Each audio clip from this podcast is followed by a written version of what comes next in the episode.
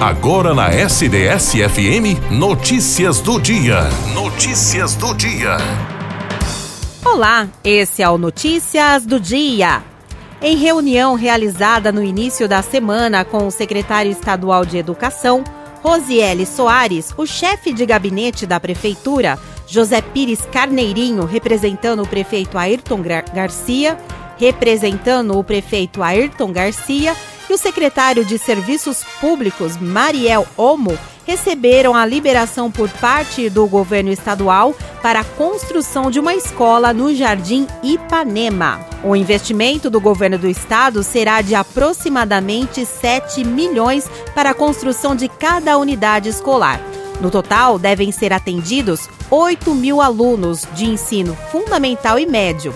Todas as escolas serão em tempo integral.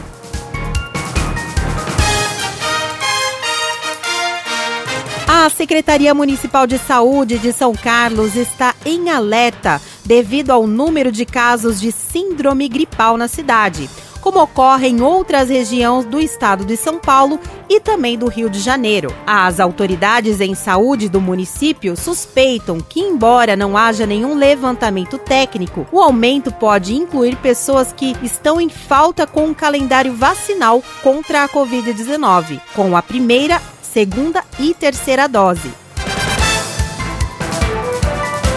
O Tribunal Superior Eleitoral, o TSE, decidiu unificar os horários de votação nas eleições 2022 aqui no Brasil. Todos os estados deverão seguir o horário de Brasília e não o horário local. A votação será realizada das 8 às 17 em todo o país. Dessa forma, a votação das 7 às 16 horas no Amazonas, em Rondônia, em Roraima, no Mato Grosso e no Mato Grosso do Sul, onde o fuso horário é de uma hora a menos em relação à capital federal. No Acre, o pleito começará às 6 horas e terminará às 15, pois o fuso horário é de duas horas a menos que o horário de Brasília. Em Fernando de Noronha, que está uma hora à frente, a votação será das 9 da manhã às 18 horas.